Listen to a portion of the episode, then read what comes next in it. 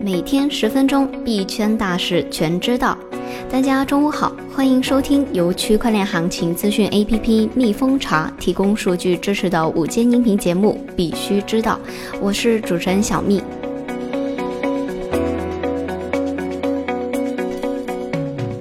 今天的主要内容有：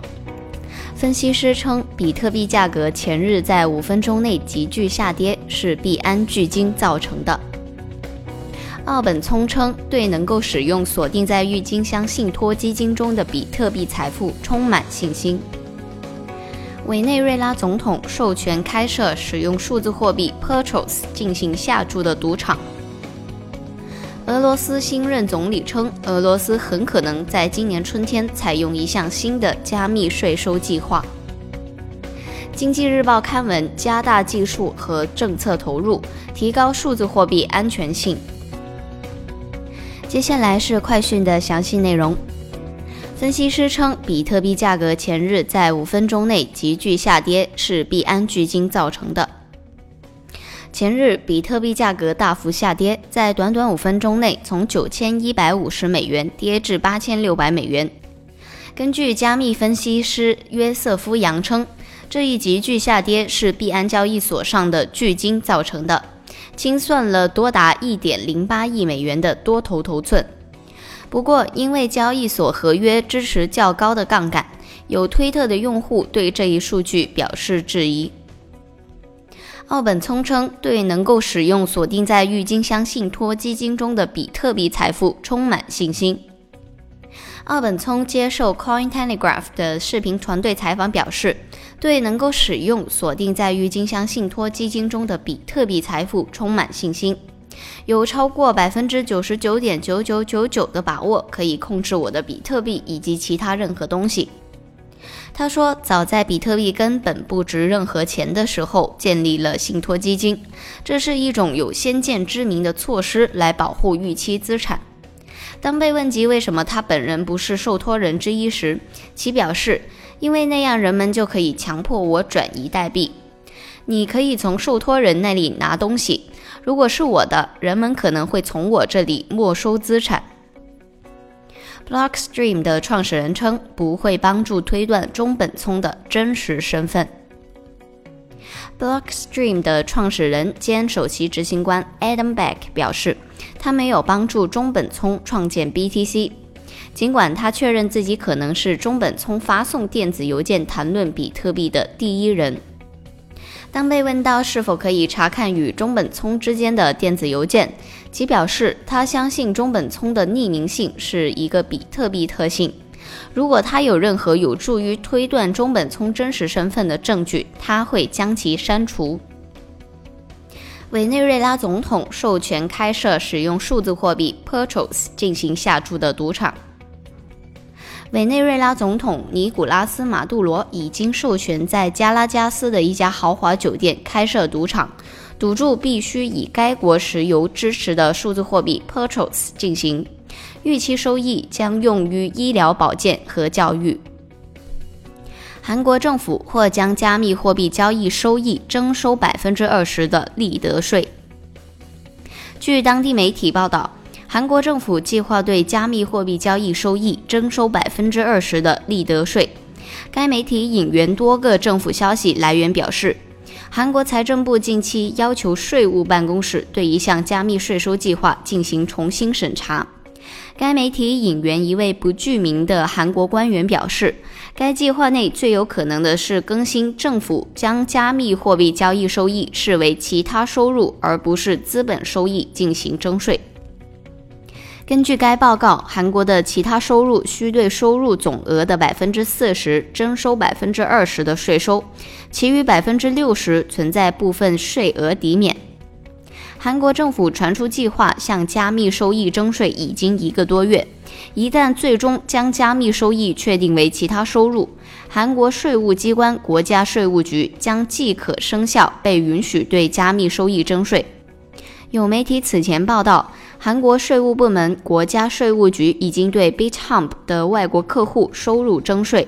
韩国税务部门国家税务局将外国客户的加密货币交易归类为其他杂项收入。并将加密交易的资本收益确定为资产。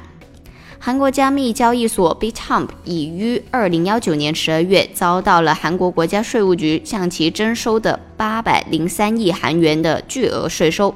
而本月向税务法庭对韩国国家税务局提起诉讼。b i t u m p 认为该税收是毫无依据的。俄罗斯新任总理称，俄罗斯很可能在今年春天采用一项新的加密税收计划。根据报道，在最近一次采访中，俄罗斯新任总理米哈伊尔·米舒斯金表示，俄罗斯很可能在今年的春天采用一项新的加密税收计划。他表示：“我相信有必要对此类的活动征税，并正确地评估使用加密货币的任何经济后果。”据悉，很多人对他加入俄罗斯正在组建的税收监管者名单感到兴奋。过去，他曾试图终止与增值税相关的欺诈行为，并曾追查在塞浦路斯、开曼群岛和其他税法非常宽松的地区藏匿资金的个人。KickEX 交易平台创始人安提丹尼尔夫斯基评论称：“我认为新总理的到来加大了俄罗斯进一步保护加密投资者和企业的可能性。他们现在所做的是至关重要的。”美国 SEC 委员称，监管目的是为了不让加密货币资产与欺诈联系在一起。美国市场监管机构周一表示，数字资产和计算机驱动的投资建议快速增长，已经成为了监管机构在努力跟上技术进步的同时保护投资者的一个关键挑战。美国证券交易委员会委员罗伯特·杰克逊表示。该机构正在寻求制定法律，促进技术的变革。他接着说，另一个难题是监管加密货币等资产。这些资产令人兴奋，但也伴随着风险。这样做的目的是不让这类资产与欺诈联系在一起，并为投资者提供适当的保护。中国经济时报刊文称，区块链加速商业银行数字化转型。文章表示，虽然区块链在金融行业中的应用走了许多弯路，但其分布式记账的低成本和高效率证明，只要合规合理运用，将会是金融业数字化转型的利器。业内人士认为，通过将现有的银行 API 架构与新兴的区块链技术结合使用，银行可以建立高效、高度自发式的数字生态系统。调整运营模式，并以全新的方式与客户建立联系，促进传统产业与数字化业务进一步的无缝衔接，以及基于区块链技术的全新数字资产的产品创建。多家商业银行也表示，将以2020年为新的起点，加快步伐探索区块链新应用，运用区块链助力数字化转型进程。经济日报今日发文，加大技术和政策投入，推动货币数字化发展。文章指出，推动货币数字化发展，应加大技术和政策投入，不断提高数字货币的安全性。技术层面上，需要应用区块链技术，避免数字资产被复制，